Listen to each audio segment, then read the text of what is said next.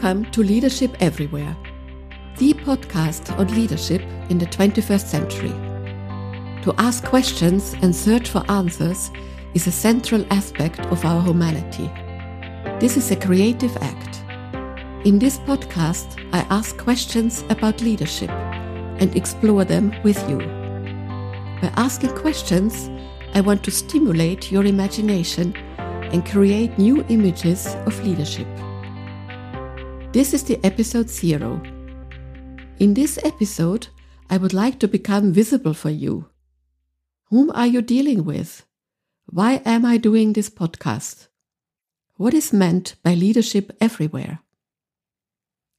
My name is Gabriela Abado.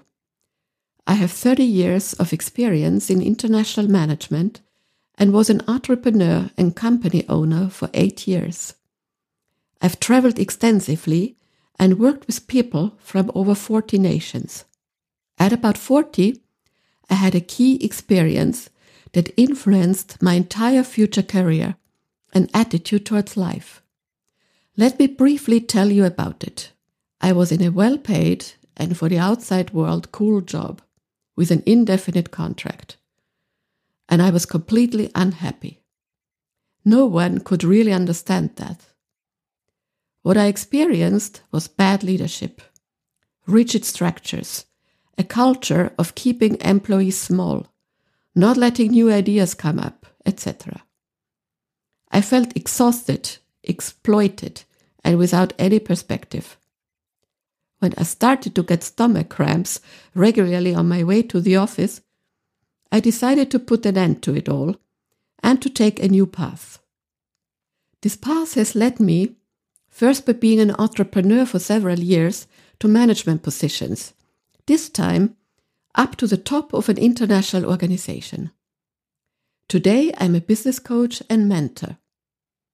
The most important thing I've learned over the years is that leadership starts with leading yourself and must have the goal to have as many people as possible act on their own responsibility. The real legitimation for leadership lies in empowering people to discover, develop, and use their own resources. And this applies everywhere. Whether leading a team or managing a project, carrying out certain tasks, or developing an idea, experimenting with something new. This is the philosophy of leadership everywhere. The first episode is about the very fundamentals namely about being. Yes, to be, and not already to do. Think of a beautiful big tree with a mighty crown. The tree is as strong as its roots. Strong roots give support. In our case, that is a mindset for good self leadership based on inner strengths. That creates a strong basis for human centered leadership. Why do I stress leadership for the 21st century? Because leadership is a people's business. It is about people's relationship to each other. We live in a world where technological progress overthrows many things that have been valid up to now and also takes over many things that people have done up to now. But there is no app for leadership. No matter how technical our working world will be, people will always be experts when it comes to people. We're social beings, and in order to live and work together successfully, we need something deeply human belonging, recognition, purpose, and a good measure of self determination and self perception. In order to make it clearer what this is about, I have developed a model of five essential characteristics for leadership in the 21st century. You can use the model like a personal compass to locate yourself. The five characteristics are daring, visible, empowered, purpose driven, and self aware. Daring leadership means first and foremost to embrace trust and accept imperfection.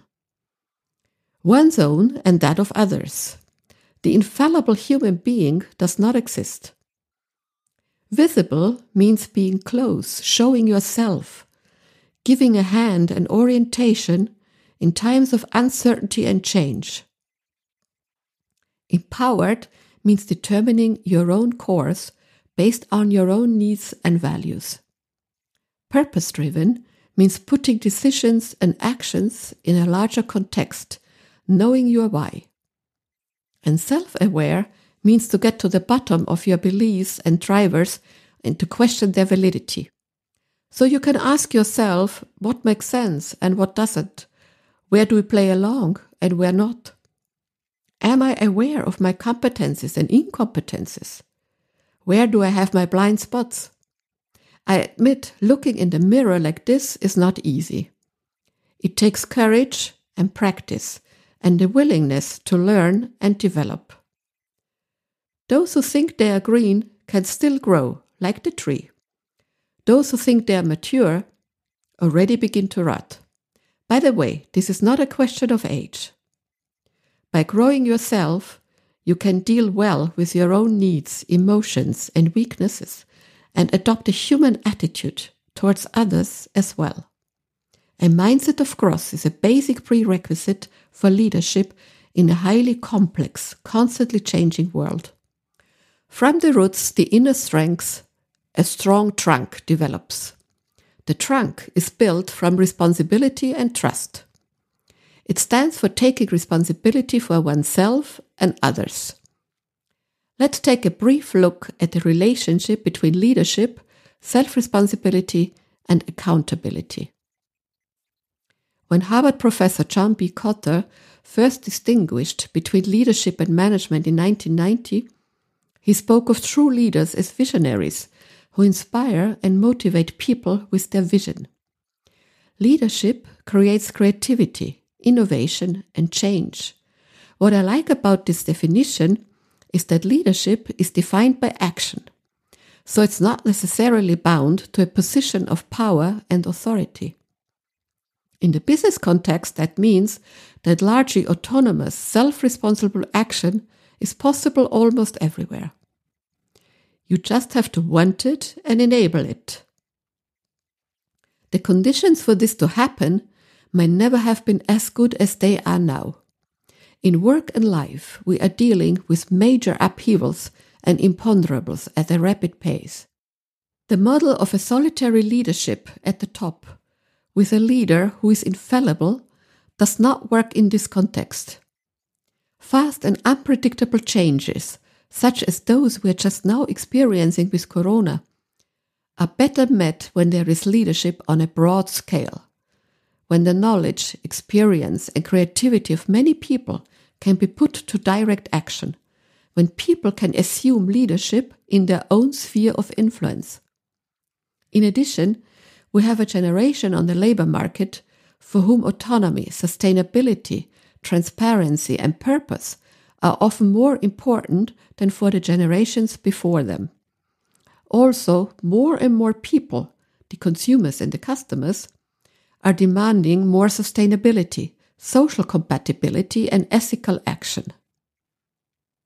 If many people are to or can act on their own responsibility, they need something that focuses cooperation and interaction on a common goal.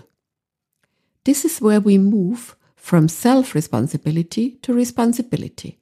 That means doing what serves the common goal. I would like to introduce this part with a question for self reflection. Take a few seconds to let the question sink in a little. What do you think about when you hear responsibility? Should one take responsibility or strive for taking responsibility? How do you feel about it?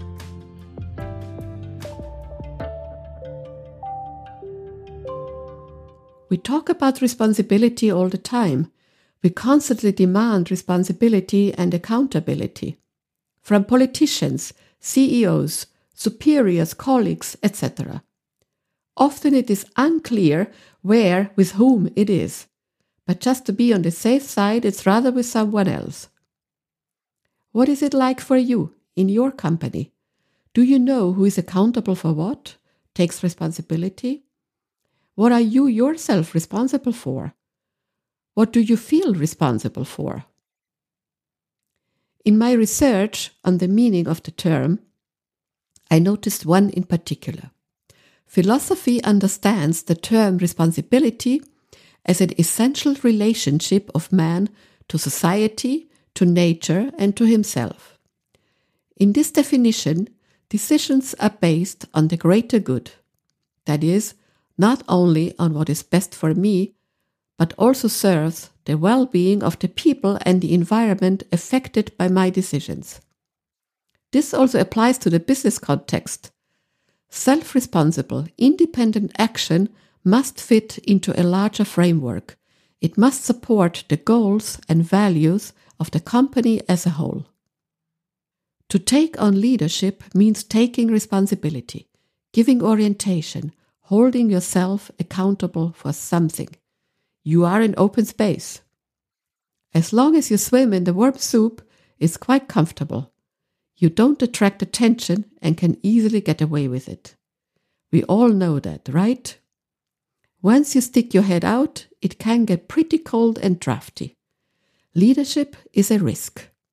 Anyone who takes leadership leaves her comfort zone, runs the risk of failing, will not be loved by everyone. The problem with responsibility is not so much to declare yourself responsible for something, at least not as long as things are going well. But what if something goes wrong? Who takes it on his head? Success, as we all know, has many fathers and mothers. Failure is an orphan. Why is it so difficult to take responsibility? Have you ever really failed, or in other words, given the wrong responses? Then you know the feelings of shame, self doubt, loss of prestige, even fear that go along with it. Surely one would rather avoid that. But this is where daring comes in. Looking at problems, listening, asking questions, acknowledging your feelings, and, if necessary, going against the general direction. We rather trust people who struggle with themselves to find good, honest answers, who know that they can be wrong. Just think about it. Do you trust someone who does not allow critical questions? Who does not change course even though everyone sees that things are going in the wrong direction?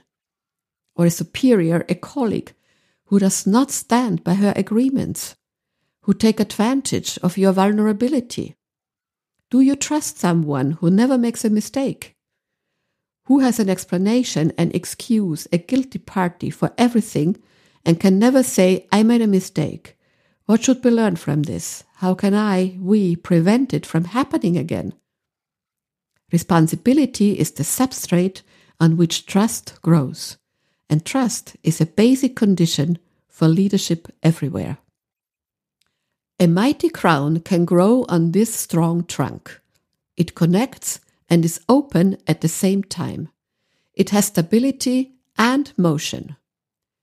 These are the people who grow, develop, network with others, pull together because they have a strong hold.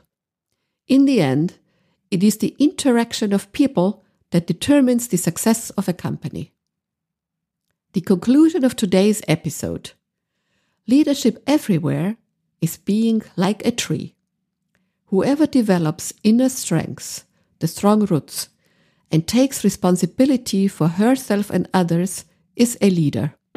You will hear from me again in two weeks.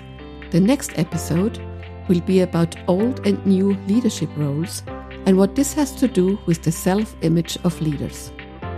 I'll gladly receive your feedback, constructive criticism, and questions. You find further information and my contact details in the show notes and on my website www.abado-coaching.com.